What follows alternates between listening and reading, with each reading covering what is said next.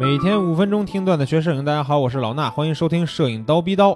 啊，最近讲了一些器材方面的课程，对于器材选购这个问题啊，同学们也会问我很多。其实呢，还有一些同学就会经常问我说，我现在用的是这个 APS-C 画幅的相机，买镜头呢，我可不可以买一个非全画幅的镜头呢？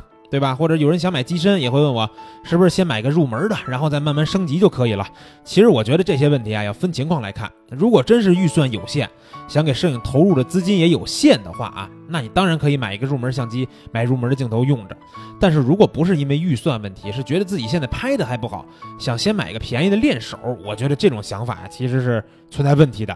就好像我们经常说的一个问题，就是买摄影器材到底要不要一步到位？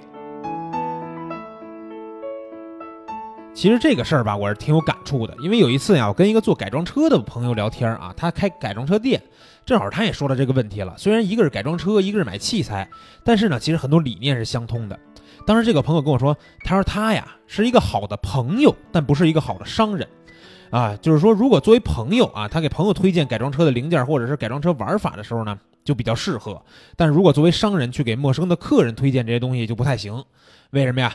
因为他对改装车这个行业呀已经很了解了啊。如果一个新的客人跟他聊，让他推荐点什么东西的话，他很可能就会跟客人说说最好的方法就是一步到位，对吧？你花这些这些钱几万块钱啊，你直接把哪哪哪都弄了就行了啊。如果是好朋友的关系，他说什么朋友应该都会相信他，对吧？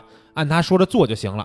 但如果是陌生的客人，他给人家一推荐这种一步到位的玩法啊，花个几万块钱是吗？买的都是更贵的东西，人家肯定觉得说你是不是想骗我，想就是想让我买贵东西，对吧？为什么呀？因为人家别的改装车店呀，可不是这么做的。人家别的改装车店遇到这个新手的客人啊，会做生意的这个老板会告诉客人说：“哎，不用买那么贵的东西，你就先花个几百块钱或者一两千，对吧？咱改点小东西就行了。”客人会觉得说：“哎，那没花多少钱我也接受，那咱就改了吧。”但是改了这次以后呀，就会上瘾了。哎，慢慢的呢，你就会发现，你还会经常的去找这个老板，然后说，哎，那我是不是这儿也得改改呀，那儿也改改，对吧？最后，最后，啊，你中毒以后，过不了多长时间，你就会发现，你把你刚开始人家我这朋友给你推荐的一套一步到位的东西全买下来了。那咱们现在想想啊，如果说，啊，这个客人发现自己折腾了，最后还买了那一套东西的话，一开始你直接花这些钱买东西，是不是之前入门和中级那些折腾的钱就能省下来了？对吧？但是呢，这是作为一个过来人的这个角度去看这个事情了，啊，是这样的。如果说一个新手菜鸟呢，他自己肯定会愿意去从入门到中级，最后到高级啊，这么折腾一遍。但是我们想想，在买相机的时候，店主一般会怎么推荐呢？是不是也会告诉你说，啊，你什么都不会呢，啊，是吧？买个入门的机器就行了，啊，你买个什么七百 D 啊之类的小机器，然后你可能拍着拍着觉得摄影这东西挺有意思，那我再换个好点的吧，啊，我换个八零 D 是吧？最新出的，然后呢？最后你觉得还是得走进这个全画幅的大家庭，然后买了全画幅。那你说你这七百 D 的钱和八零 D 的钱省下来买点镜头行不行？对吧？非得自己一步一步去升级吗？哎，你就你别跟我说这刚开始练手的时候，这拿入门单反就好练，这根本就没有任何道理啊！因为你上来拿个全画幅，对吧？你拿个五 D 三、五 D 四去练手，拍出来那片子效果肯定要比入门机好啊！你进步的，呃，应该呢，就是说你进步的方式更快。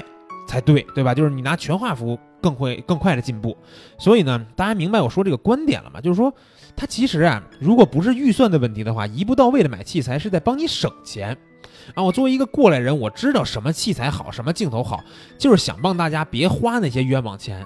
但是呢，你要不听我的也没关系，你自己走一遍那种，哎，从入门是吧，到中级再到高级的路，哎，等你折腾完了啊，你可能也会像我今天给你们讲故事一样。去给身边刚想学摄影的朋友讲一些一模一样的话，对吧？那今天呢，我要说的其实就是这些。